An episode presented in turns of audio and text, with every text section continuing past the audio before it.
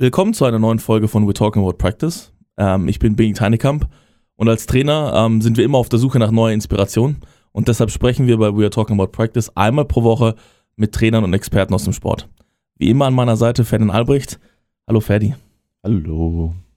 Wieder mal sonntags unterwegs hier im Studio.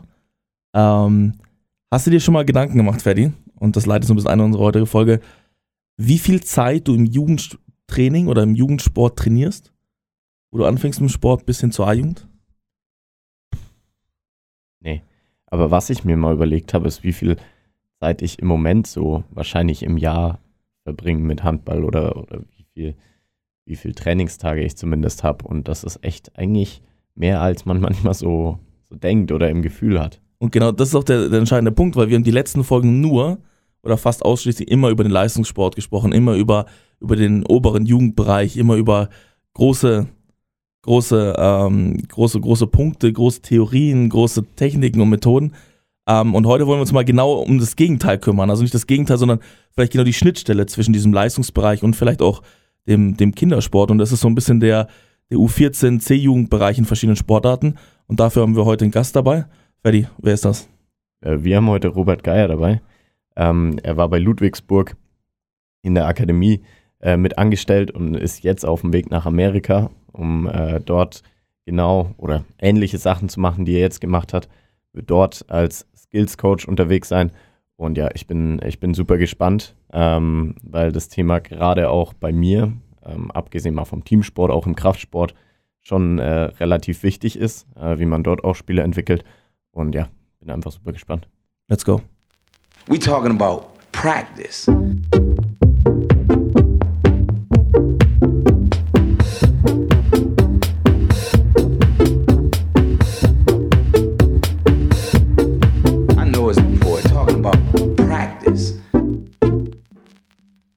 Willkommen, Robert. Jetzt haben wir dich auch, auch dazu geholt. Ähm, schönen guten Sonntag, äh, schönen Sonntag erstmal. Äh, wie, wie genießt du dein Wochenende gerade? Ah, Jungs, äh, schön. Da erstmal danke für die Einladung. Schön, dass ich dabei sein darf. Ähm, bin gerade bei meiner Familie in Gelsenkirchen angekommen auf äh, Heimaturlaub und äh, freue mich, dass ich heute ein bisschen mit euch quatschen darf. Hat, hat Schalke schon gespielt dieses Wochenende? Ich habe noch gar nicht geschaut. Boah, ich werde wahrscheinlich jetzt hier gesteinigt, wenn ich das sage, aber mit Fußball habe ich echt gar nichts am Hut. Ähm, ich bin einer der wenigen, die hier in Gelsenkirchen aufgewachsen sind und einfach nichts damit zu Mut haben, ja. Ist, war hart die Jugend oder, oder ging einigermaßen? Ne, es ging. Ich hatte meinen eigenen Kreis, mit dem ich mich umgeben habe, von daher war das okay. In der Schule gab es hier und da ein bisschen Hate, aber damit kommt man klar.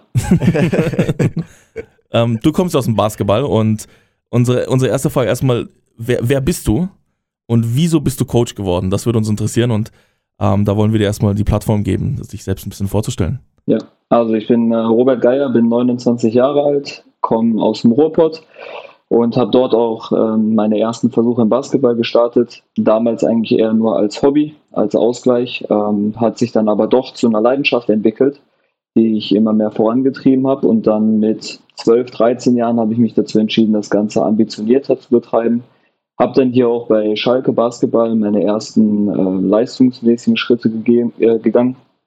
Und äh, ja, habe dann versucht, mich über die U19-Bundesliga bei den Metropol Baskets und über die Pro B, das ist aktuell die dritte Liga im deutschen Basketball, bei den Härtner Löwen und City Basket Recklinghausen, mich in den Profibasketball reinzuarbeiten. Hat dann nicht geklappt, weil ich nach dem Abitur auch direkt mit einem dualen Studium angefangen habe und dort dann eben nicht die Zeit hatte, viermal die Woche ins Teamtraining zu gehen, plus Krafttraining, Individualtraining. Und habe dann einfach gemerkt, wie viel Spaß es mir gemacht hat, äh, in den ganzen Camps, die ich damals auch selbst besucht habe als Spieler, einfach mein Wissen weiterzugeben an die nächste Generation. Und habe mich dann vor sechs Jahren entschieden, ähm, den Weg wieder komplett mit Basketball zu gehen und mich um Kinder zu kümmern und äh, denen zu helfen, dahin zu kommen, wo ich nie war und bin dann dementsprechend nach Baden-Württemberg gezogen, habe dort ein Angebot bekommen als Jugendkoordinator, habe dann dort meine ersten Versuche gestartet, hauptberuflich Basketball zu machen und habe dann das Angebot bekommen von Ludwigsburg, zwei Jahre später dort Teil der Akademie zu sein.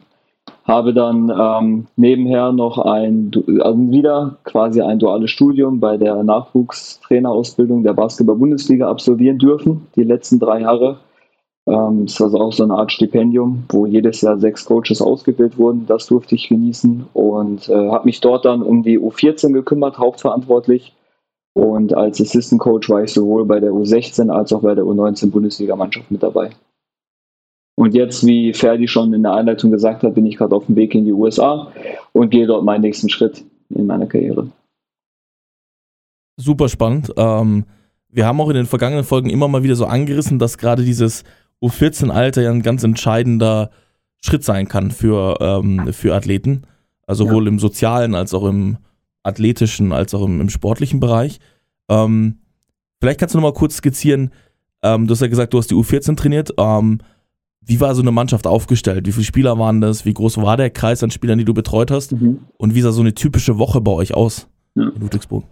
Also ich gebe dir völlig recht, U14-Jahrgang ist super spannend für mich. Das äh, waren 12-, 13-Jährige, ja, ähm, die auf dem Weg dahin sind, sich zu ihrer eigenen Persönlichkeit zu finden und gleichzeitig die ersten Schritte Richtung ambitionierten Basketball gehen wollen. Ähm, ich habe dann quasi vor jeder Saison habe ich alle U12 Spieler, die es bei uns in der Region gab, in allen Partnervereinen, die bei uns in der Akademie rumgelaufen sind, habe ich zwei Wochen lang zu offenen Trainings eingeladen und habe dann äh, dort circa 15 bis 20 Kids behalten nach den ersten zwei Wochen, mit denen ich dann in die Saison gestartet bin. Und äh, das war dann quasi das Team, das sich versucht hat, über die, über die zwei Jahre U14 in die U16 Bundesliga reinzuarbeiten. Eine Woche sah bei uns immer gleich aus eigentlich. Wir haben montags Teamtraining und Krafttraining gehabt. Also vor dem Teamtraining, was 90 Minuten ging, hatten sie immer eine Stunde Krafttraining mit unserem Athletiktrainer. Wir waren zum Glück in der äh, Lage, dass wir einen hauptamtlichen Athletiktrainer für, nur für den Jugendbereich hatten. Das hat mir die Arbeit sehr erleichtert, muss ich sagen. Das ist ein großes Privileg. Dienstags war immer frei, weil die meisten Kids, äh, die bei uns am Campus sind, Mittagsschule hatten. Deshalb haben wir den da den freien Tag gewöhnt. Und dann in der Regel haben wir wieder Mittwoch bis Freitag Teamtraining gehabt, 90 Minuten. Äh, wobei dann Mittwoch auch das zweite Krafttraining in der Woche auf dem äh, Plan stand. Und am Wochenende jahrgangsübergreifend ein bis zwei Spiele für jeden Spieler.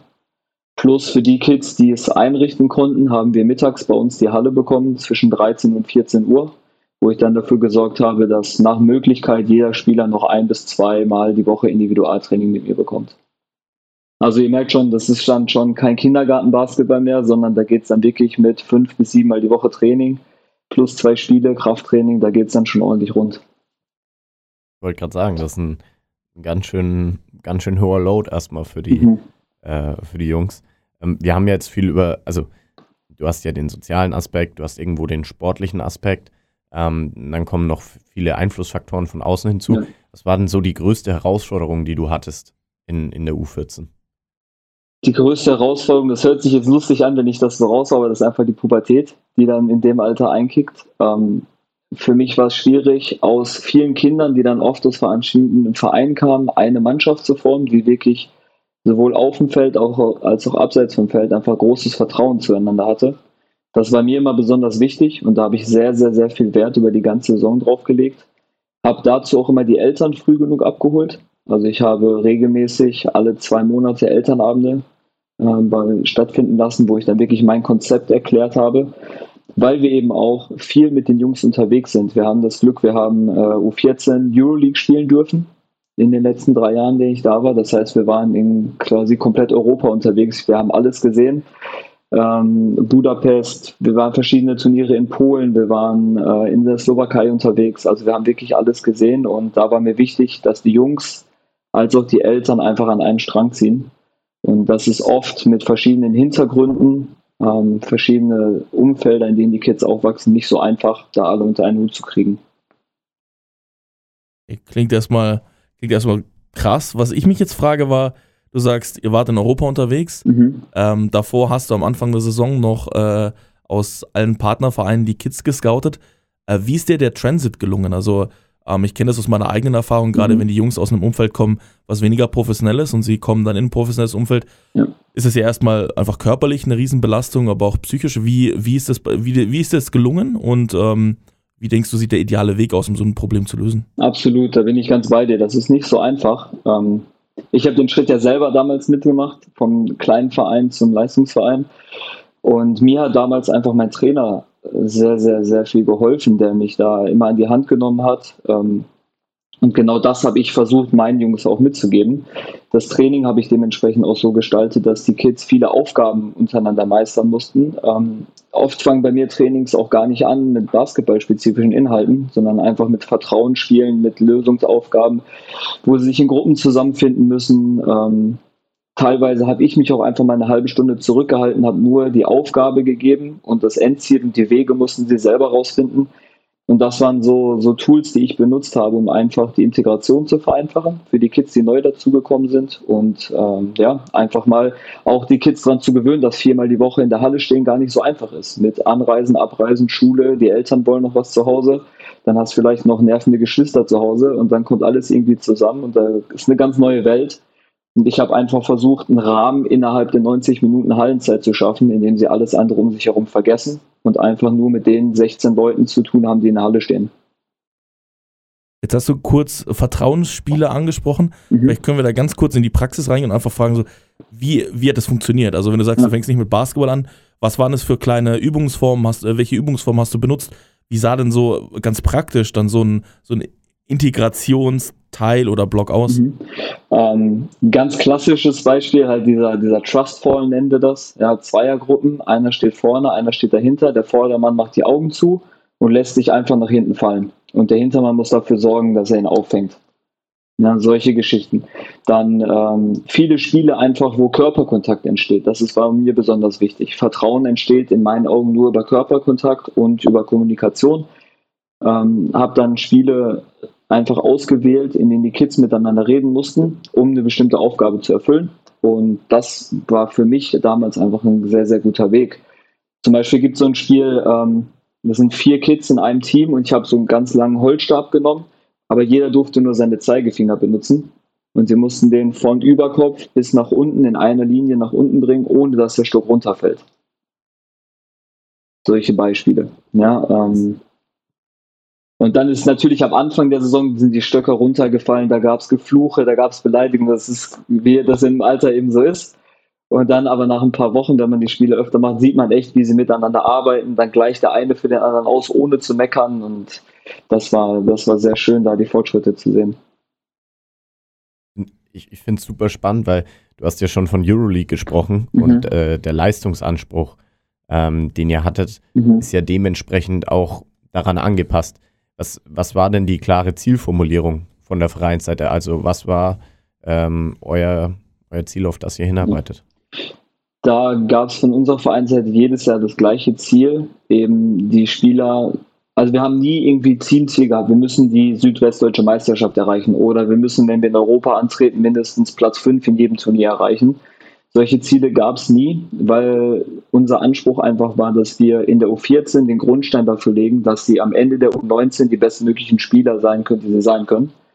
Und ähm, das hat natürlich einmal den Druck von den Jungs genommen, dass ich auch immer gesagt habe, hey, wir haben zwar Ziele, aber das sind mehr individuelle als Teamziele. Wir haben natürlich vor der Saison haben wir immer darüber gesprochen, was die Mannschaft, was die Jungs sich als Ziel setzen. Klar möchte jeder deutscher Meister werden, jeder möchte jedes Spiel gewinnen. Aber ich habe gleichzeitig auch versucht, die, die Perspektive des Vereins in die Jungs zu installieren, dass wir langfristig mit ihnen arbeiten möchten und uns lieber ist, dass wir von den 15 Kids 10 Profis entwickeln, anstatt in der U14 deutscher Meister zu werden und keiner kommt oben in der Spitze an. Mhm. Ähm, wie hast du, du hast ja gerade von Elternamt schon gesprochen, mhm. wenn man einen hohen Leistungsanspruch hat, entsteht natürlich auch ein gewisser Druck, oh, ihn ja. zu kommunizieren. Ähm, du hast jetzt gerade von Eltern schon gesprochen, vielleicht willst du das ein bisschen ausführen, aber auch vielleicht gerade innerhalb des Vereins und vielleicht mhm. auch mit der Schule. Wie, wie, welche Kommunikation hat stattgefunden und wie wurde das organisiert? Ja, also ich bin immer ein Fan von, äh, je mehr Kommunikationsmöglichkeiten, desto besser. Also welchen Kanal die Eltern wählen möchten, das habe ich immer freigestellt. E-Mail, WhatsApp, Anrufe, das war mir völlig egal, weil es mir besonders wichtig war, dass wir alle Themen, die irgendwie aufkommen, schnellstmöglich behandeln können so dass das nicht irgendwie Wartezeit entspricht, wenn da jemand, ein Elternteil sich ungerecht behandelt fühlt beispielsweise, dann war ich immer offen für Anrufe. Für mich gab es klar die Regel nie direkt nach dem Spiel, weil da sind einfach Emotionen zu hoch bei den Spielern, bei mir als Trainer, äh, so als auch bei den Eltern. Ähm, den Fehler habe ich selber damals in meiner Rookie-Season ein paar Mal gemacht, dass ich direkt nach dem, nach dem Spiel mit ein paar Leuten gesprochen habe. Hat nicht zu dem gewünschten äh, Ziel einfach geführt. Äh, deshalb habe ich mich da dann drauf äh, mit den Eltern kommuniziert, dass wir immer telefonieren am Tag nach dem Spiel, wenn irgendwas ansteht. Oder dass sie nach dem Training gerne zu mir kommen können. Dann gab es regelmäßig ähm, um Weihnachten herum ein Feedbackgespräch, sowohl mit den Eltern als auch mit dem Kind, was die Entwicklung angeht. Und am Ende der Saison quasi so ein Saisonabschlussgespräch, ganz klassisch. Ähm, das waren die Hauptgespräche, die wir geführt haben. Und da gab es wirklich auch, ähm, also da war wirklich Real Talk angesagt. Wenn ich, da gab es dann auch Situationen, wo Eltern dann einfach auch zu mir gekommen sind und gesagt haben, Robert, danke, dass du so ehrlich warst, wir sehen auch keine Zukunft und dann war der Junge nie mehr da. So, das, also da, da gab es schon die wildesten Stories. Was mir aber wichtig ist, dass wir immer ehrlich zueinander waren. Und das habe ich den Kids auch so gepreacht. Und ähm, ja, das war wirklich eine super Kommunikationsgrundlage. Ja, und dann natürlich das ganze Thema Europa ist auch ein super, einfach ein Vertrauensvorschuss, den ich genießen durfte, mit einer Truppe von Zwölfjährigen äh, in ein anderes Land zu fliegen und die Eltern sind nicht dabei. Das äh, war auch super kommuniziert vorher und da durfte ich glücklicherweise auch sehr viel Vertrauen von Elternseite genießen. Wir hatten sowas ähnliches schon mal ähm, mit Arvid, ähm, mhm. der Torwartkoordinator vom HSV. Er hat gemeint, nach jeder Practice sind die, die Spieler zu ihm hingekommen und es gab immer die Frage von, von Trainer zu Spieler, was waren die drei Dinge, die ihr heute mitgenommen habt? Mhm. Ähm, und dann mussten sie bewerten, haben sie sich denn wirklich in den Feldern oder was haben wir heute trainiert? Sogar ja. teilweise als Frage, wo sie nochmal einschätzen mussten, was der Fokus des Trainings war. Du hast jetzt gerade von sag ich mal, eher so Meilenstein gesprochen, dass du loslegst am Anfang, dann hast du ein Weihnachtengespräch mhm. und vielleicht nochmal vor den, vor den Playoffs und ganz am Schluss. Gab's, äh, wie, wie sah das denn täglich aus? Also manchmal gibt es ja auch einfach die Situation, wo man mal einen Spieler täglich immer wieder, einer braucht mehr Aufmerksamkeit, mhm. einer braucht weniger Aufmerksamkeit. Ähm, wie hast du es für dich eingeschätzt und hast du eher alle gleich behandelt oder wirklich bist du da individuell hingegangen? Ja, also mir ist es besonders wichtig, dass ich vor jedem Training mit jedem Spieler einmal gesprochen habe und mit jedem Spieler einmal kurz Körperkontakt hatte. Egal, ob es nur Faust ist, High Five, kurz den Arm genommen, wenn man einen Scherz macht. Aber da hat bei mir Kommunikation angefangen, sobald die Kids in die Halle kamen. Einmal kurz sprechen, hey, wie war dein Tag? Du hast mir letzte Woche von deiner Mathe-Klausur erzählt, hast du schon die Note? Einfach so eine Kleinigkeit, ein, zwei Fragen, damit sich die Kids abgeholt fühlen. Und dann ähm, trainingsspezifisch habe ich das auch oft so gemacht, wie du von Arvid gerade erzählt hast. Einfach gefragt, Jungs, was war euer Gefühl heute? Was war das Ziel der Trainingseinheit? Habt ihr das erreicht, was wir erreichen wollen, oder müssen wir morgen nochmal dran arbeiten? Und so habe ich teilweise auch meine Trainingsplanung einfach anhand des Feedbacks der einzelnen Trainingseinheiten der Kids äh, gestaltet. Ja. Du hast ja schon ein bisschen darüber gesprochen, ähm, über die Zukunft in diesem Feedback-Gespräch am Ende der Saison mhm. ähm, und du hast über die äh, Kooperationspartner gesprochen. Wie wurden Spieler selektiert? Ähm, wann wurden Spieler sozusagen auch äh, freigestellt wieder? Wie lange wurden Spieler behalten? Wie, wie lief so dieser Prozess der Selektion ab? Mhm. Und wie war so die Kooperation mit dem Partnerverein? Äh, Kooperation mit Partnervereinen war sehr einfach würde ich sagen. Also da haben wir sehr viel Glück gehabt, dass alle Partnervereine quasi hinter unserem großen Verein in der Region standen. Es gab wirklich auch in den letzten Jahren, in denen ich da war, in jeder Altersklasse Kids, die hin und her gegangen sind. Ja, ähm, ich habe auch schon sehr früh, das hört sich jetzt böse an, wenn ich das so sage, Spieler quasi geparkt in einer ähm, in einer U14-Mannschaft, die in der gleichen Liga gespielt haben wie wir aber einfach die Kids dort eine andere Rolle bekommen haben, um sich dort besser entwickeln können. Das war dann quasi Spieler im jüngeren Jahrgang, die noch nicht bereit waren, das hohe Level bei uns mitzugehen, die ich dann eben dort im Partnerverein untergebracht habe. Gleiches Level in der Liga, aber eben anstatt fünf bis zehn Minuten, 20 bis 30 Minuten Spielzeit am Wochenende in der gleichen Liga, was dann im zweiten Jahr dafür zugeführt hat, dass sie einfach äh, leistungsfähiger waren und mit, mithalten konnten. Ähm, deshalb das Konzept mit dem Partnerverein funktioniert bei uns wunderbar. Selektion war bei uns an vielen Punkten. Also wir hatten viele Kriterien, nach denen wir geguckt haben. Wir haben jedes Jahr Medical Checks. Wir gucken, wie sich die Jungs dort machen. Ähm, wir versuchen natürlich uns als Trainerstab regelmäßig weiterzubilden und auch zu gucken, hey, wo sind Potenziale, wenn der Körper in welchem Alter wie aussieht, was kann da noch kommen wie sieht die Genetik aus, wie sieht die Familie aus, Eltern, groß, klein, athletisch, haben wir vielleicht einen Profisportler in der Familie vorher gehabt. Ähm, das sind so Sachen, da achten wir Coaches alle drauf. Und was bei uns auch sehr, sehr gut funktioniert, bei uns hat nie ein Trainer alle, alleine, äh, alle Entscheidungen alleine getroffen. Sondern bei jedem Tryout waren alle Jugendtrainer da und wir haben uns immer zusammengesetzt und geguckt, hey, wir haben uns alle, alle Standpunkte angehört, alle, alle Argumente und haben dementsprechend dann entschieden, welche Spieler bei uns bleiben und welche eben nicht. Was, was ich ganz, äh, ganz spannend finde, ist, du sagst, ähm, du hast Leute in einem anderen Verein dann spielen lassen. Mhm. Jetzt ist es ja schon so, dass wenn so, wenn man 14 ist mhm. und dann ein Angebot bekommt und dort mittrainieren darf und zum ersten Mal meinetwegen das Vereinslogo auf der Brust ja. hat, ähm, das natürlich sozial für, für gerade ein Kind, das da anfängt in die Pubertät zu kommen, ein absolut Riesending ist. Also da, da braucht man ja auch nicht drum rumreden. Absolut. Ähm, dann natürlich danach geparkt zu werden irgendwo. Oder, ähm, sag ich mal, was, was wir öfters haben, ist, wir kriegen einen Spieler aus einer aus einer Leistungsmannschaft, mhm. der hat einfach erstmal keine Lust mehr, weil mhm.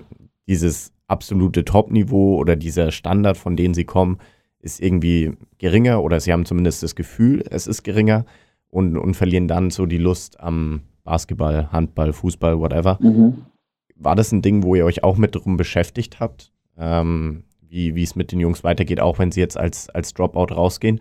Oder war es dann schon eher so, dass ihr euch auf, sage ich mal, wieder die Leistung orientieren musstet, die ihr gerade habt? Ähm, Gab es da irgendwelche Lösungen? Nee, auf jeden Fall. Also das ist eine Sache, die muss, glaube ich, jeder Trainer im Jugendbasketball behandeln. Und ähm, dieser Leistungsbasketball ist ja auch nicht für jeden oder Leistungssport generell. Ich kann das auch völlig nachvollziehen, wenn mir jemand sagt, hey Coach, ich bin zwölf Jahre alt, ich gehe lieber irgendwie draußen Kickroller fahren oder Skateboard fahren, so anstatt viermal die Woche ins Training zu kommen, habe ich völliges Verständnis für. Ähm, dann ist aber dein Weg eben nicht der richtige bei uns und dann müssen wir eine Lösung finden. Und ähm, da habe ich zum Glück nie Konflikte erlebt in den letzten vier Jahren, weil unsere Gespräche immer offen kommuniziert wurden, war immer alles transparent.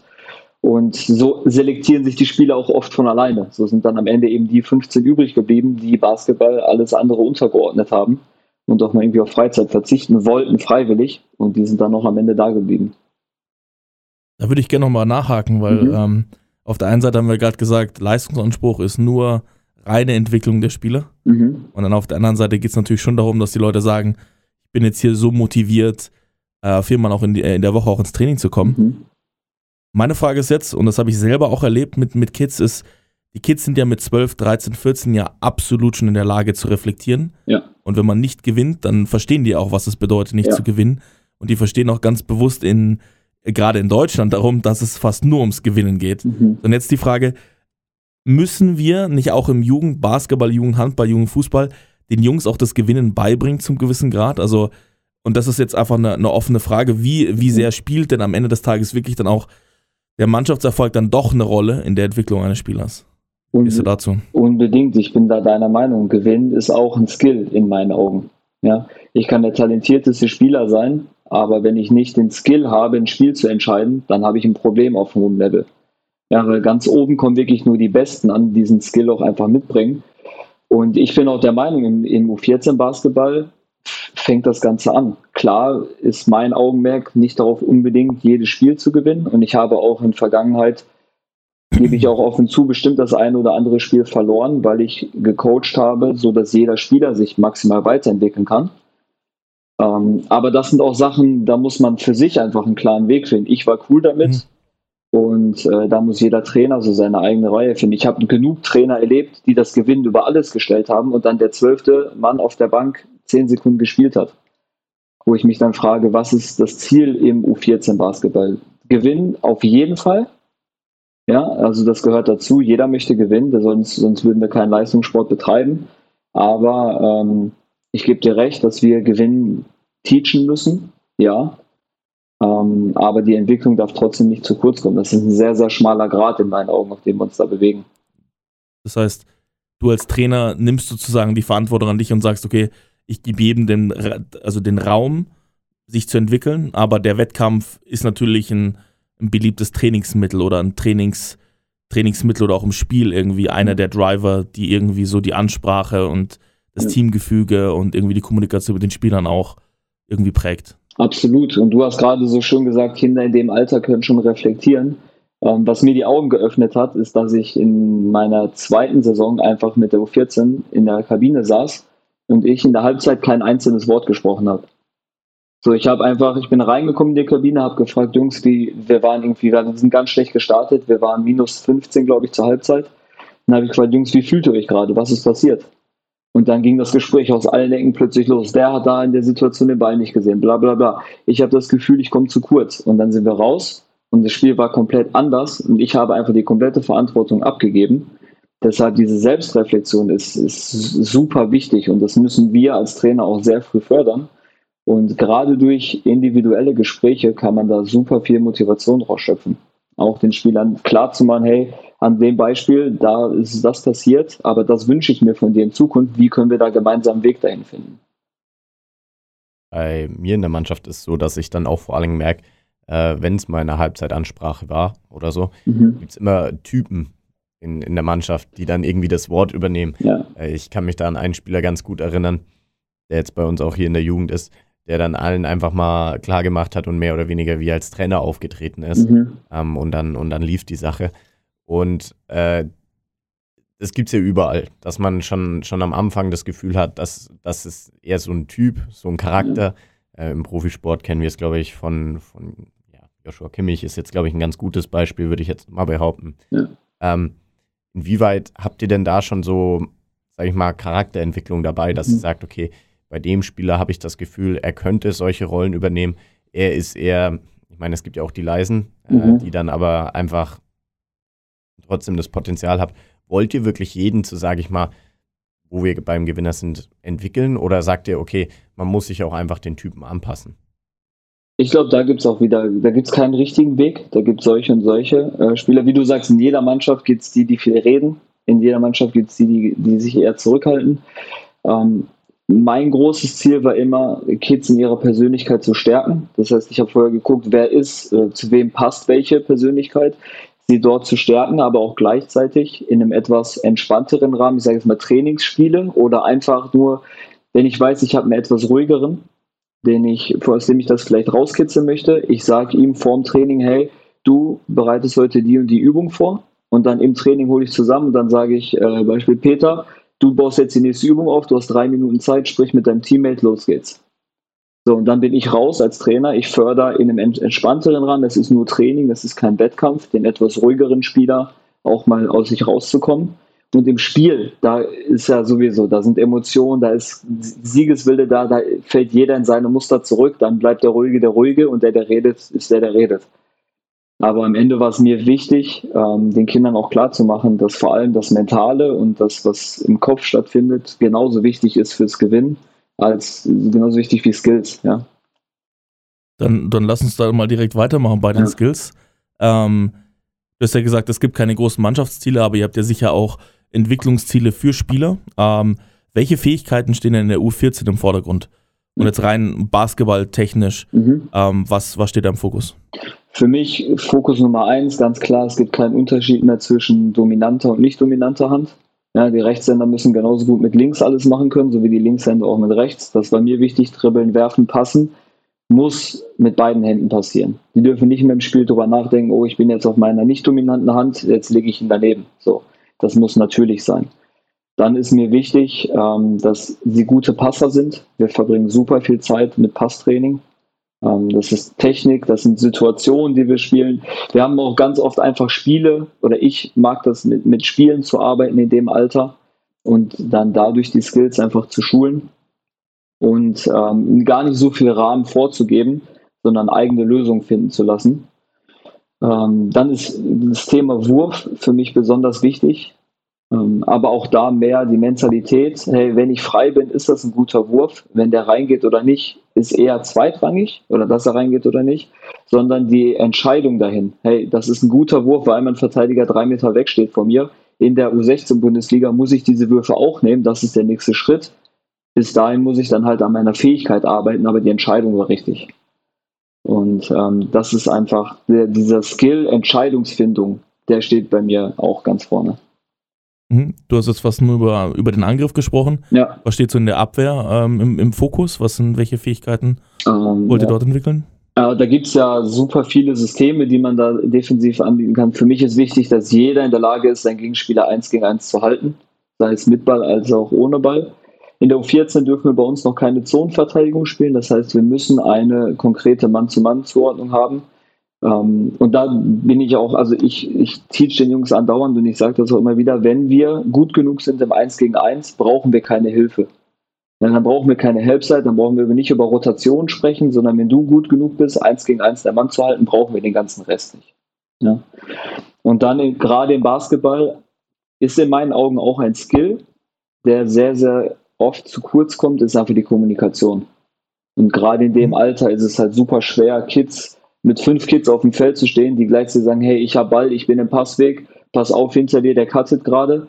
Und das über ein ganzes Spiel, über ein ganzes Training immer wieder zu fordern, das ist, glaube ich, auch eine große Herausforderung, was aber defensiv super wichtig ist.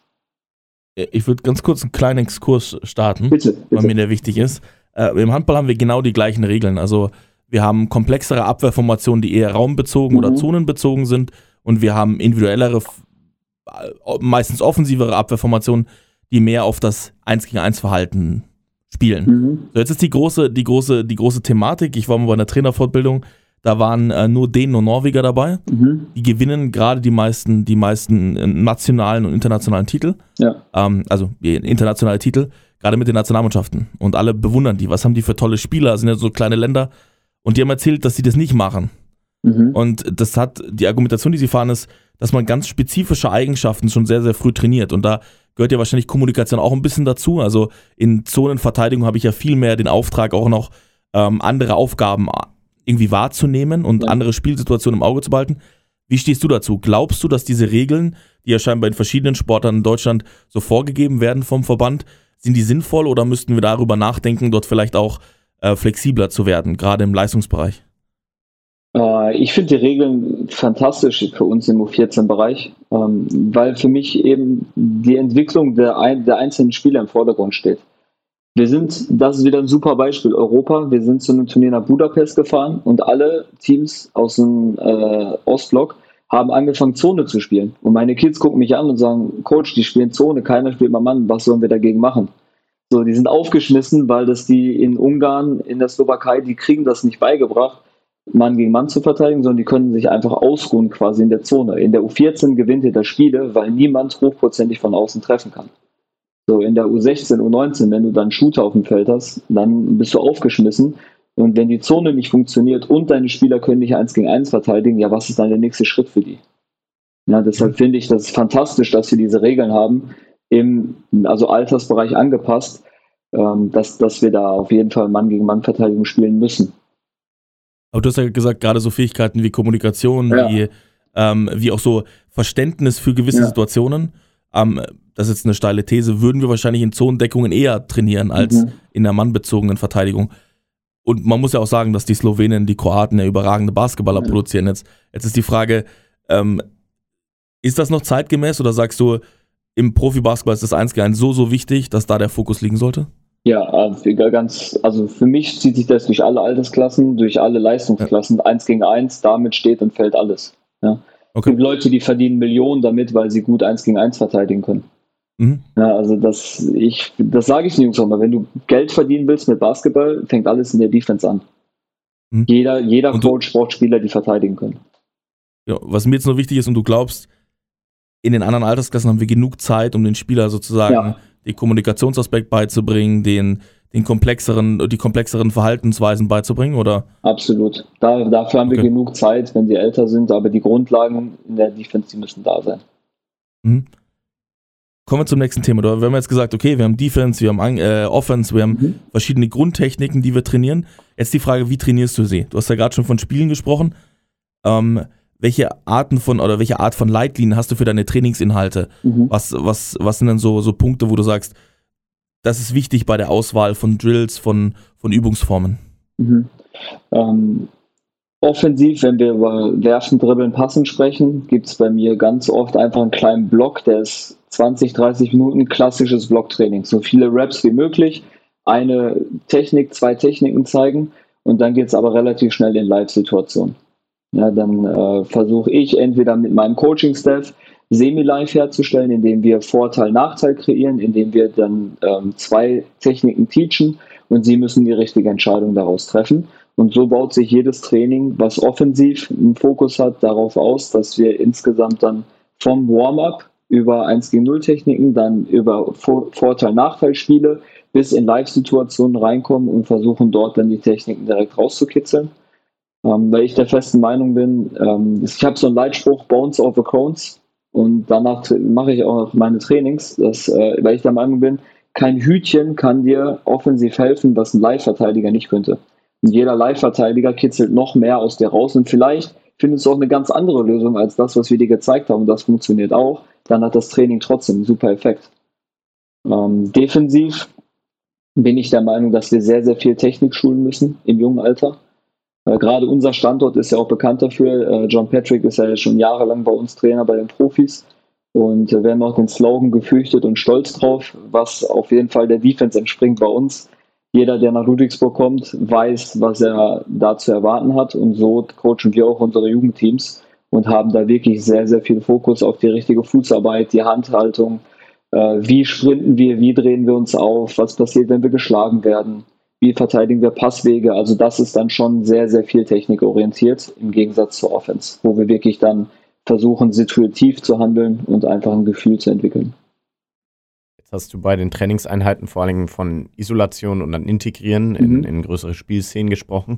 Ähm, wie ist es denn, wenn ihr jetzt mal eine individuelle Einheit habt? Also äh, gibt es dann einfach nur einen Skill, den du machst? Sagst du eher, da gibt es ja zwei Approaches, würde ich jetzt mhm. mal sagen der eine ist, du machst eine Fähigkeit und machst sie so gut, dass es zur, zur absoluten Waffe mhm. wird. Und die andere ist, du probierst so alle Fähigkeiten gleichzeitig irgendwie ja. äh, abzuwägen und gleichzeitig zu pushen, sodass du am Schluss vielleicht eher einen kompletten Spieler hast. Ja. Was, was ist deine, deine These dazu? Was machst du lieber? Ja, ich bin ganz, ganz, ganz extrem auf der Seite von dem zweiten Approach. Okay. Ähm, ich sehe mich da wirklich so als, äh, wie soll ich sagen, also ich gebe den Jungs immer quasi so einen Werkzeugkoffer und versuche den in der U14 so viel, so voll zu machen wie möglich. Und auch meine Individualtrainings sehen immer gleich aus. Also wir haben kurzen Skillteil, der wirklich gegen Null ist, wo wir uns auf Technik konzentrieren. Und dann versuche ich viel auch, da gehe ich dann auch in Individualtrainings, wenn ich ein 1 zu 1 Coaching habe, dann spielen wir halt live 1 gegen 1 und ich bin in der Defense. So, und dann versuchen die Jungs dort die Lösungen zu treffen. Und für mich gibt es auch kein richtig und kein falsch. Wenn ich Skill A teache, aber im 1 gegen 1 findet er mit Skill B eine Lösung, dann freue ich mich für den Spieler und das lasse ich ihn auch wissen, dass er eine Lösung gefunden hat, die wir vorher gar nicht besprochen haben. Hm.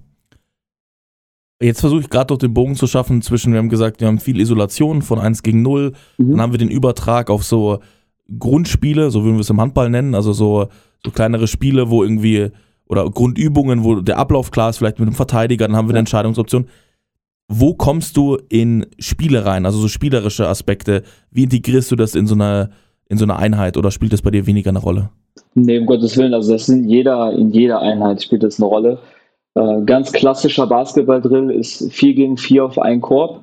Und das Spiel wird gestartet, indem der Spieler an der Dreierlinie ähm, hinter dem Verteidiger steht und den Ball auf seinem Rücken quasi parkt und der Angreifer selber entscheidet, wann es losgeht und ob er rechts oder links vorbeigeht. Und dann wird die Defense gezwungen zu rotieren. Und wenn wir dann jetzt da über taktische Dinge gesprochen haben, wer wann in welcher Situation quasi auch cuttet oder wann in welcher Situation Block gestellt wird, so das, das sind dann eben die Sachen, wo die Jungs in Live-Situationen kontrolliert mit einem Vorteil, Nachteil in der spielerischen Umgebung einfach äh, sich ausprobieren können. Mhm. Ja, und da ist dann auch immer, die Jungs gucken mich an, ja, Coach, aber jetzt ist er vom, vom Flügel gecuttet und nicht aus der Ecke. Dann gucken sie mich an, ich sage, kommt von mir immer der gleiche Spruch, ja, ich bin nicht dein Navi, ja. Also ich kann dir nicht immer eine Route vorgeben. Im Spiel passiert so viele Dinge. Ähm, nur weil eine Route nicht funktioniert, musst du trotzdem flexibel sein, eine andere zu finden. Das ist die eine Sache. Was ich gerne noch verstehen würde, ist, ja. hast du auch Übungsformen, ähm, wo der Spieler nicht sofort sieht, was er trainiert. Also beim 1 ja. gegen 0 ist, glaube ich, sehr, sehr klar, ja. was passiert, aber so, so Mini-Drills, äh, Spiele gegeneinander, die, die mehr so einen, einen offenen Charakter haben. Hast ja. du sowas auch im Training drin? Ähm. Auf jeden Fall. Ähm, also ich lasse zum Beispiel ganz oft 1 gegen 1 mit einer Uhr spielen. Zum Beispiel jeder Angreifer hat 5 Sekunden Zeit. Und dann habe ich äh, hinterher mal gefragt, ja, was hat das, also was hatten die fünf Sekunden für einen Sinn? Und dann gab es die verschiedenen Antworten. Da sagt einer, äh, ja, der Angreifer soll mit möglichst wenig Dribblings abschließen. Oder der Angreifer muss versuchen, Fakes zu benutzen, um den Verteidiger aus der Balance zu kriegen. Verteidiger sagt, hey, ich muss bereit sein, fünf Sekunden lang mit vollem Fokus zu verteidigen. Ich darf nicht faulen, sonst gibt es einen Punkt. Ich muss lernen, meine Hände oben zu haben. Und das sind Sachen, die sage ich nicht vor dem Drill, sondern frage ich dann hinterher, was die Jungs empfunden haben, wo sie heute besser geworden sind. Ist, geht das so in die Richtung, was du meinst? Äh, ab, absolut, absolut. Okay, was, was vielleicht die letzte, die letzte Dimension des Ganzen wäre nochmal, ja. ähm, beim Aufwärmen, wie strukturierst du es da? Hast du da sehr, sehr klare, starre Elemente oder hast du auch viele Minispiele, die einfach macht, so gegeneinander? Ähm, was wir im Handball manchmal machen, sind so, so, so, ein, so ein Zweikampf von zwei Spielen, Waden mhm. berühren, gibt einen Punkt oder sowas oder Fang, Laufspiele, ja. wo man ganz klar schon Situationen vorbereitet, die dann am Ende ganz ähnlich sind im, im Training. Ähm, ja. Arbeitest du damit auch oder ist das, ähm, ist es eher starrer und strukturierter? Nee, absolut. Bei mir fängt jedes Training mit einem Minispiel an. Lustig, dass du das sagst, dieses Wadenklatschen. Äh, das ja. ist bei uns, wenn ich weiß, mein Training wird heute defensiv orientiert, ist das mein Go-To-Minigame, was ich anbringe. Und dann geht es halt weiter irgendwie mit der Hüfte, kriegst einen Punkt mit der Schulter. Ja. Äh, wenn ich weiß, mein Training ist heute passlastig, dann mache ich äh, kleine Minigames, zum Beispiel äh, Monkey in the Middle. Ich glaube, das kennt auch jeder, das dürfte auch ein Klassiker ja. sein, wo einer in der Mitte steht, zwei stehen rum, passen den Ball und der in der Mitte darf, muss versuchen, den Ball zu berühren, abzufälschen. Okay. Oder also, also je nachdem, welches Thema dran ist, habe ich mittlerweile einen kleinen Katalog angearbeitet, wo es immer Minigames gibt. Ja. Ich glaube, ich glaube ganz echt, dieses Spiel Monkey in the Middle, das hat so viele Namen. Ich, als ich hier nach Berlin kam und ich habe die Übung gemacht, ja. dann heißt es Tratze aus dem Bayerischen, wo ich herkomme. Und, okay. und hier heißt es in Berlin, in Berlin heißt es, glaube ich, Schweinchen in der Mitte. Okay. Das ist das, ist das Ganze. Das ist, aber Fetti, du wolltest, du warst, du warst gerade dran. Ich, ich wollte vor allen Dingen sagen, dass Waden berühren ein überragendes Spiel ist. Ja. Also jetzt mal, äh, im, im Krafttraining geht es ja viel darum, welche Position kannst du irgendwie erreichen. Ja. Und dann, dann gibt es viele, viele einfache Dinge wie ähm, du squattest, hast einen Eccentric Overload, dann kommst du tief runter, du probierst äh, mit verschiedenen ähm, ja, Active Stretches und so weiter. Genau. Bis zur FRC geht es ja komplett durch. So stupide wie Waden klatschen ist, du wirst immer in eine tiefe Position kommen und du musst diese Position einfach lernen können. Du musst die Position inhaben. Es hilft dir ja nichts, wenn du eine Range hast, wo du dich bewegen kannst, Absolut. aber am Schluss die unten überhaupt nicht kontrollieren kannst. Und das ist, glaube ich, einer der einfachsten und simpelsten Wegen, neben sowas klassischen wie Animal Moves oder sowas, ja. wo, wo Spieler sofort viel für ihr Spiel mitnehmen können und auch genau diese Position kontrollieren und erreichen können. Und ich glaube, das ist auf jeden Fall eine der eher sehr spielnahen ja. äh, Spiele, die man da machen kann. Definitiv das. Zu dem kleinen Exkurs. Was anderes, was ich jetzt echt wichtig finde, ist, du hast, wir haben jetzt über ganz, ganz viele verschiedene Trainingseinheiten gesprochen mhm. und äh, Skills gleichzeitig ähm, weiter, weiter zu pushen. Jetzt gibt es natürlich auch eine Jahresperiodisierung mhm. irgendwo, wo, wo diese Skills irgendwie abgewegt werden müssen. Es geht ja immer um Bewerten der Skills, meistens subjektiv, ähm, und dann das Ganze anzupassen. Im Krafttraining hat man zum Beispiel in der Offseason oft mal, dass man einfach Blöcke strukturiert. Mhm. Ähm, in Season ist es eher, da musst du schnell Entscheidungen treffen.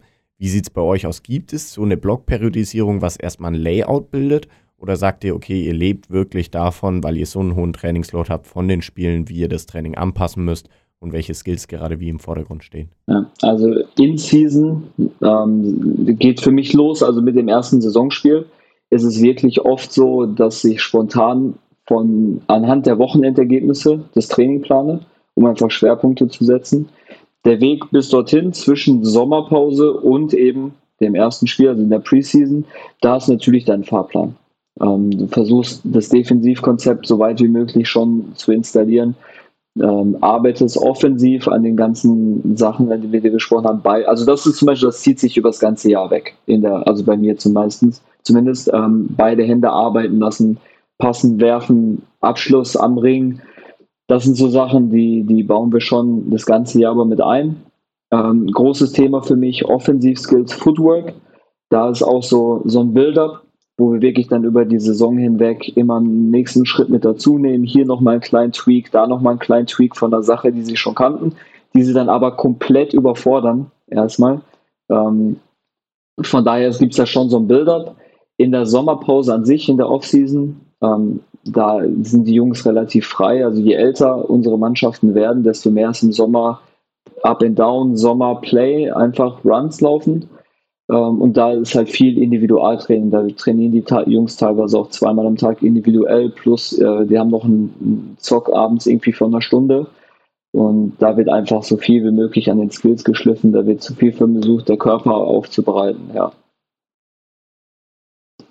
So geht's. Gut, Freddy hat, Freddy hat ja gerade gesagt, du hast einen Haufen von Trainingseinheiten. Ja. Was wir mit dir jetzt mal gern machen würden, wäre so eine Live-Trainingsplanung. Mhm. Also sagst so, äh, du nimmst dir mal jetzt ein Beispieltraining raus und strukturierst das einfach mal ja. und, und vielleicht kannst du dann so ein bisschen die Brücke schlagen, wie du schaffst, so diese Basics vielleicht mit dem Ergebnis am Wochenende zusammenzubringen. Also wie, mhm. wie strukturierst du dein Training, so vielleicht in Blöcken kurz und dann wie, welche Trainingsinhalte würdest du dafür auswählen für so eine U14? Ja, also sagen wir jetzt mal, wir haben am Wochenende katastrophal verteidigt. Ja, dann äh, würde meine, meine Trainingseinheit so aussehen, dass wir wahrscheinlich ganz klassisch mit Wadenklatschen anfangen äh, und da eben verschiedene Ziele setzen, die Schulter, die Hüfte oder du darfst nur einen Fuß jeweils bewegen.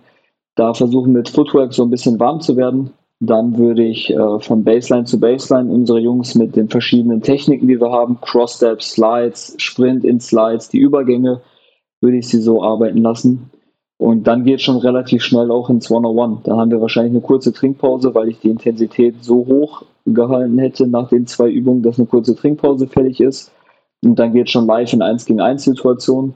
Ähm, viel Full Court. Ich stecke dann das Feld ab, würde das Volleyballfeld nehmen. In Deutschland haben wir ja zum Glück 16.000 Linien auf dem Feld.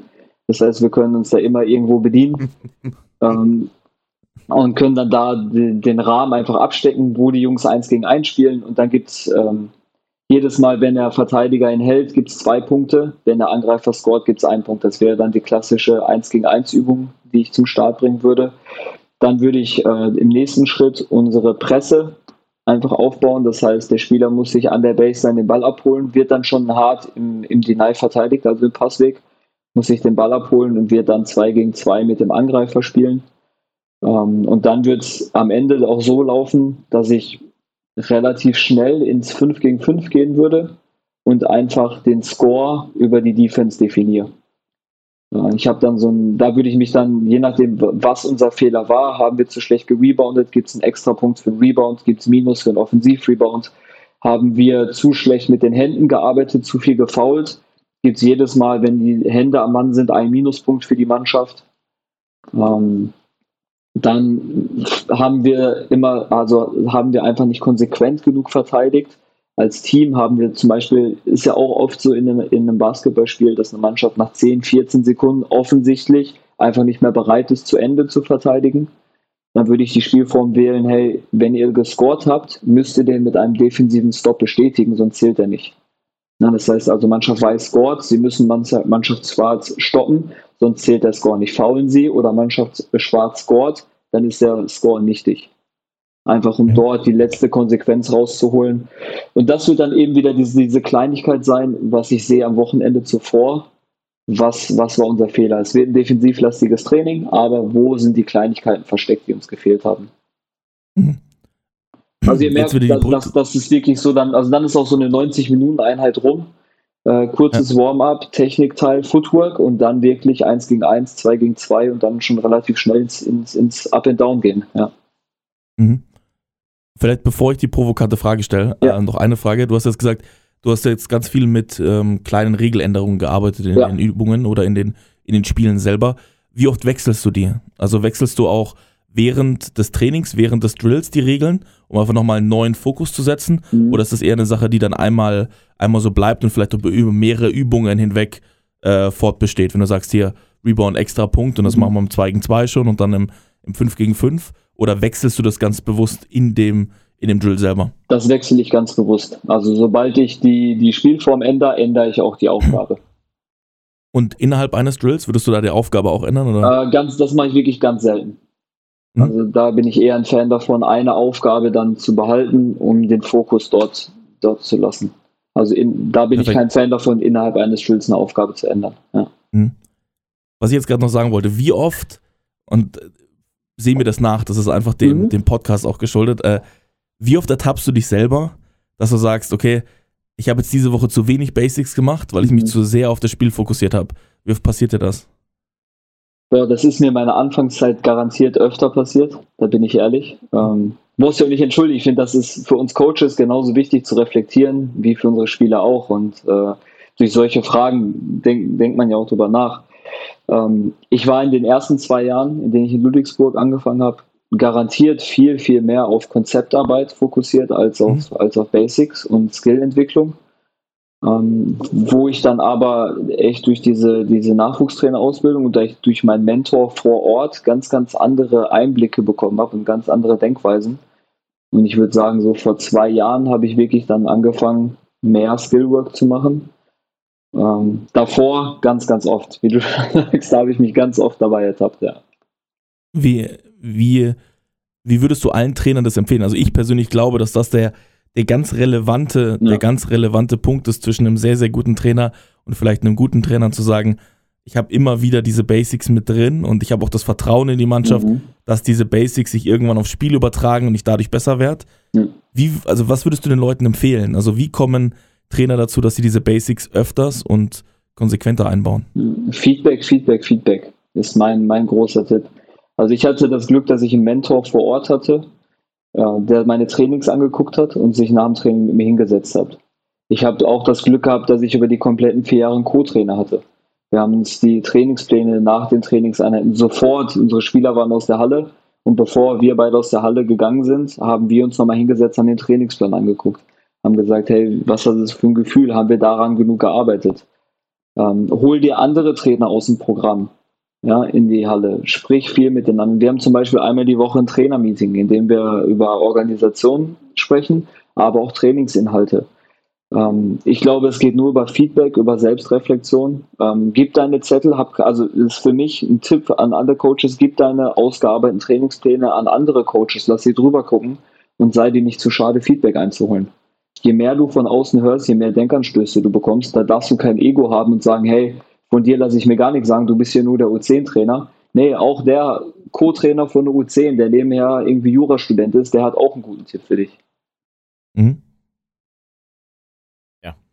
Ich glaube, das ist ei- einer der, der ganz wichtigen Punkte, weil man doch gerade im Sport ähm, sehr früh oftmals der Meinung ist, dass man jetzt ähm, goldene Ananas äh, da gefunden hat. Ja. ähm, und äh, Das, das ist ja, es, ja, ist doch so. ja. Also man, manchmal hat man eine Trainingseinheit, da geht man raus und denkt sich, das war absolut geil. Aber selbst bei der Einheit gibt es mindestens noch fünf Sachen, die man so viel hätte besser machen können. definitiv. Ähm, und ich glaube, alleine das, sich immer wieder zu vergewissern ähm, und sich da auch zurückzuholen und zu sagen, hey, das ist ein Punkt für Improvement, Ja. das, das, das und das. Und ja, wenn wir gerade bei Leistungssport sind, glaube ich, kann man das nicht von seinen, seinen Spielern anfordern, jedes Ja. Mal zum Training zu kommen, um da das Beste zu geben und zu reflektieren, wenn man es dann am Ende des Ja. Tages nicht selber macht. Und ich meine, der große Punkt ist ja auch, innerhalb einer Saison bist du ja auch in deiner eigenen Blase. So, jeder Trainer kennt das, das ist ja kein Job, der endet nach zwei Stunden Trainingseinheit. Sondern du sitzt zu Hause beim Mittagessen, denkst über dein Training nach letzte Woche.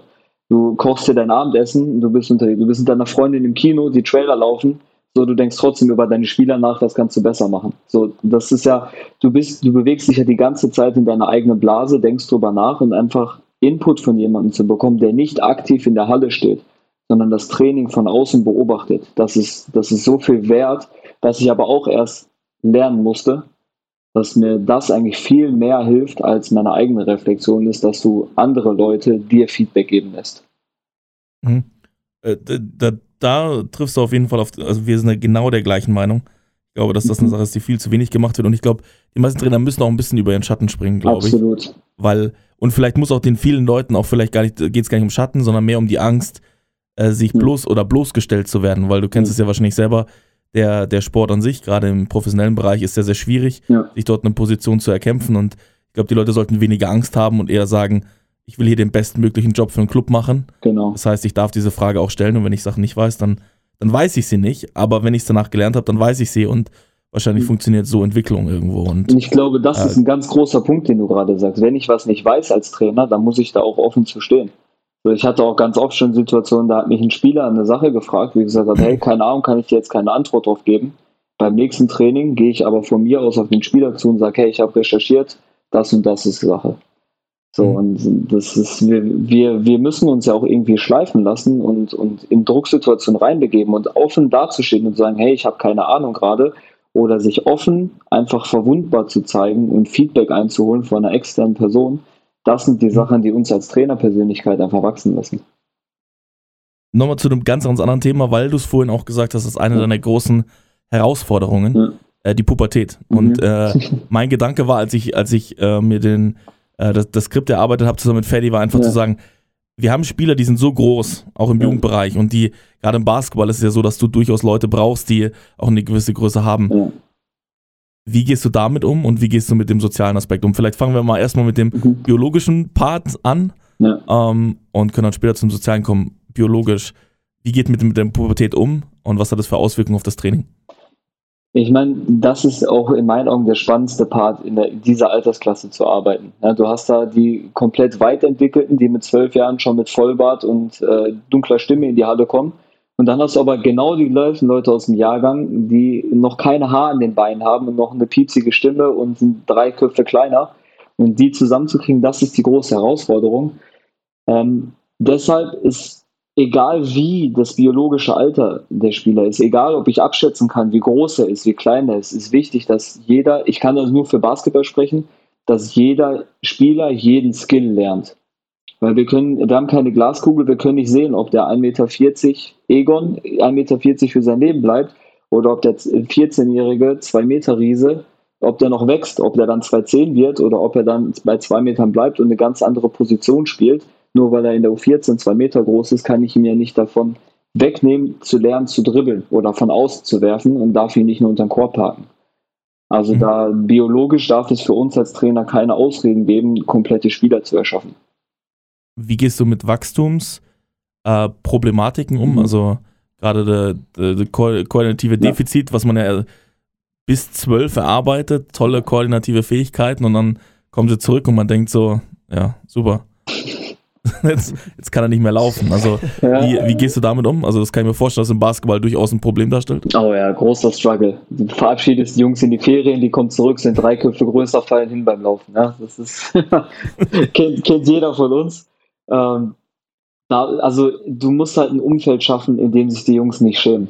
Und ich finde, ich glaube, damit fängt alles an. So, wenn jemand zurückkommt und auf einmal nicht mehr laufen kann, sich schämt vor seinen Teammates, vor dem Coach, dann wird er auch erstmal eine große Sperre haben. Hast du aber ein Umfeld geschaffen, in dem jeder zu seinen Fehlern stehen kann, in dem auch der, der kleine Junge sagen kann, hey, ich bin kleiner als du, aber zusammen schaffen wir das irgendwie, wir müssen uns gegenseitig helfen und wir arbeiten zusammen. So, dann, dann, dann schaffst du das auch, dort eine Hürde zu nehmen, die in dieser Altersklasse garantiert super groß ist. Jeder von uns mhm. war mal so alt, hat sich geschämt, wenn er irgendwas falsch gemacht hat. Und diese Hürde wegzunehmen, ich glaube, da ist unsere Aufgabe. Dann können wir an jedem Skill arbeiten. Koordination, dann können wir an sportartspezifischen Sachen arbeiten. Der eine kann schon fünf Klimmzüge im Kraftraum, der andere schafft nicht mal einen. Aber das, da dürfen sich die Jungs nicht schämen. Und der soziale Aspekt? Und der ist wahrscheinlich jetzt der durchaus schwierigere. Ähm Absolut. Ich meine, jeder, jeder Jugendtrainer kennt es. Dass du hast 15 Spieler, jeder hat einen anderen Hintergrund. Ähm, aber das ist wieder das, was ich ganz am Anfang der Podcast-Folge gesagt habe. Ähm, du musst oder wir müssen einen Rahmen schaffen als Trainer, wenn die Jungs in der Halle sind oder im Umfeld der Mannschaft, dürfen sie nicht drüber nachdenken, wo komme ich her? Äh, der hat irgendwie ein reicheres Elternhaus als ich, der hat jede Woche neue Schuhe, ich habe seit zwei Saisons die gleichen an. Das sind Dinge, die dürfen keine Rolle spielen. wir müssen ein Umfeld erschaffen, in dem jeder gleich ja, also wenn der einen Fehler macht, helfe ich ihm auf. Der liegt auf dem Boden, ich helfe ihm auf. Da ist es egal, was passiert. Ja, der hat kein Wasser dabei, dann trinkt er aus meiner Flasche. Und da ist völlig egal, wo jemand herkommt. Und da ist dieser soziale Aspekt riesig. Und da sind wir als Trainer auf, ganz oft leider auf uns alleine gestellt, weil wir oft auf Unverständnis der Eltern treffen. Aber da müssen wir einen ganz, ganz großen Schritt gehen, dass, dass, dass wir da eine gute Basis schaffen. Wie kann dieser Schritt aussehen? Also ich will einfach den Trainern vielleicht nochmal was mhm. Praktisches mitgeben, weil ich glaube, viele kennen ja das Problem, haben dann vielleicht aber Probleme gerade bei der Bewältigung dieser Sache selber. Absolut. für mich gibt's, geht nichts über Zeit außerhalb der Halle, die miteinander verbracht werden kann. Und dann gibt es da auch Dinge, also gehen, gehen wir mal ganz einfach davon aus, du gehst mit einer Mannschaft in den Escape Room oder du gehst Paintball spielen. Ja, oder äh, was, was ich mit der U14 gemacht habe, die haben Lasertag gefeiert ohne Ende. So, dann sind wir da hingegangen und wir haben immer verschiedene Teams gemacht und da war es völlig egal. Jeder war völlig geschwitzt, jeder ist auf dem Boden rumgerutscht und alle hatten Spaß für zwei Stunden und da war es völlig egal, wer woher kommt und was, was der Hintergrund ist. Alle waren in dieser, in dieser Arena zusammen und haben Spaß gehabt. Das sind Sachen, die dürfen, ein einfacher Grillabend irgendwo im Garten. Ja, das sind einfach Sachen, die, die lassen die Dinge einfach wieder vergessen. Und am Ende des Tages sind zwölfjährige Kinder, wenn die unter sich sind, ist sowieso alles vergessen. Lass uns noch mal ein bisschen, bisschen abschweifen in, mhm. eine, in eine andere Richtung. Ähm, Im Jugendbereich ist es ja schon so, dass man dort öfters mal einfach reingeworfen wird. Ja. Ähm, gerade wenn man neu als Trainer anfängt, äh, wird man dort einfach reingeworfen. Und das ist auch einfach, sag ich mal, für den Trainerjob manchmal ein bisschen schwierig. Wieso sollten denn mehr Trainer im, im unteren Jugendbereich äh, äh, arbeiten? Also welche Gründe gibt es denn dafür, gerade auch in der Entwicklung? Meinst du jetzt in der Entwicklung des Trainers oder in der Entwicklung der Spieler? In der, in der Entwicklung der Spieler. Ich glaube, viele Trainer haben Angst davor, in den unteren Altersklassen zu arbeiten, weil es einmal sehr, sehr viel Verantwortung, also ist, ein Trainer sein hat schon, birgt schon viel Verantwortung, aber gerade in dem Bereich U12, U14 bist du halt viel, viel mehr für die Entwicklung der Menschen verantwortlich als in der Entwicklung der, der Spieler an sich. Ja, ähm, du bist großer Bruder, du bist vielleicht für einige Vaterersatz. So, das ist eine Sache, die ist auch nicht für jeden. Ich finde, das ist ein super dankbarer, eine super dankbare Altersklasse, weil das, was du in die Menschen reinsteckst, kriegst du auf jeden Fall zurück. Kinder sind immer ehrlich, die können das nicht verstecken. Und das, was du ihnen gibst, kriegst du immer zurück. Es führt dir als Trainer allerdings auch einen Spiegel ganz oft vor. Weil dadurch, dass Kinder ehrlich sind, kriegst du genau das zurück, auch die negativen Sachen, die du ihnen gibst. Und das ist garantiert nicht einfach, damit umzugehen. Da auch Live-Feedback von den Kindern zu bekommen, wo du eigentlich denkst, du hast ein gutes Verhältnis oder du hast vielleicht eine Sache mal falsch formuliert, die dann sofort negativ zurückgeschossen wird. Das hilft, das hilft einfach ungemein bei der Entwicklung, ja. Es war eine super spannende Folge. Vielen, vielen Dank, Robert, dass du dir die Zeit genommen hast. Äh, wir wünschen dir erstmal viel, viel, viel Erfolg in den USA. Vielen Dank. Ähm, ich glaube, wir bauen nochmal eine zweite Podcast-Folge, um vielleicht auch mal diesen, diesen Unterschied darzustellen ja. zwischen den USA und Deutschland. Das ist sicher auch eine super, super spannender Spiegel für unser Land und wie wir so generell wahrscheinlich Sportler entwickeln und mit welcher Leistungsbereitschaft, mit welcher Idee wir das tun. Mhm. Das, das würde mich super interessieren. Da können wir mal im Kontakt bleiben, dass wir uns Sehr da gerne. austauschen, weil ähm, schon dran gedacht. Das, weil das die einfach, das einfach nochmal vielleicht auch unsere Augen öffnet und wenn wir über Feedback reden, dass wir vielleicht auf der höheren Ebene auch mal über das Grundsätzliche nachdenken müssen, welchen Stellenwert hat Sport und wie wird das dann praktisch gelebt. Ähm, wir haben am Ende unseres Podcasts immer eine Frage. Mhm. Ähm, was ist dein größtes sportliches Ziel für die Zukunft? Mein größtes sportliches Ziel für die, das ist eine super taffe Frage. Ähm, ich möchte aus meiner Perspektive gesprochen, möchte ich so vielen Menschen wie möglich dabei helfen, ihre Ziele zu erreichen ähm, und Dinge zu sehen, und, die ich niemals sehen durfte durch den Sport. Gleichzeitig möchte ich aber auch so viele Kinder auf der Welt wie möglich dazu bewegen, ein Hobby zu finden und das wirklich mit Leidenschaft zu machen, unabhängig davon, ob sie irgendwann mal Profi werden oder nicht. Und das ist völlig egal, welche Sportart es ist. Ich freue mich natürlich, wenn es Basketball ist, aber das ist völlig egal, was damit kann ich sehr relaten. Ähm, was ist denn, wie können dich denn Leute erreichen, wenn die jetzt äh, den Podcast gehört haben und gesagt haben, hey, die hätten vielleicht nochmal eine Frage oder die sind super interessiert an dem, was du weiterhin machst. Äh, wie kann man am besten Kontakt zu dir aufbauen? Ja, äh, am aktivsten bin ich wahrscheinlich auf den ganzen Socials unterwegs. Ähm, am, meisten, am besten trifft man mich auf, auf Instagram. Äh, GuyR, G-E-I-A-I-R einfach geschrieben, related an meinen Nachnamen. Ähm, ansonsten über euch beide, wenn da jemand an euch rausrutscht, äh, E-Mail, Handynummer könnt ihr gerne weitergeben. Also ähm, das ist, ich bin für jede Art der Kommunikation immer offen, keine Hemmungen haben, einfach anschreiben, einfach anrufen. Wenn die Zeit da ist, rufe ich auch jederzeit zurück. Von daher, ähm, der offen ist für eine Kommunikation, immer raus damit. Sehr cool. Danke, Perfekt. Robert. Es war eine Wahnsinnsfolge und bis zum nächsten Mal. Ja, vielen Dank Mal. für die Einladung, Jungs, und äh, das Angebot mit der zweiten Folge nehme ich sehr, sehr gerne an. Da bleiben wir definitiv in Kontakt. Perfekt, Sehr cool. Dankeschön. Ciao, ciao. Also, danke, ciao, ciao. Ihr habt gerade die neueste Folge von We Talking About Practice gehört. Wenn ihr weitere Informationen zu unserem Gast sucht, hilft ein Blick in die Shownotes. Dort findet ihr alle wichtigen Links und Kontaktinformationen. Ebenso freuen wir uns über eure Wünsche und Anregungen. Schickt uns euer Feedback unter podcast.blindside.pro oder Blindside App auf Instagram. Wir hoffen, es hat euch gefallen. Bis zur nächsten Episode bei We're Talking About Practice Euer Ferdi. und Ben.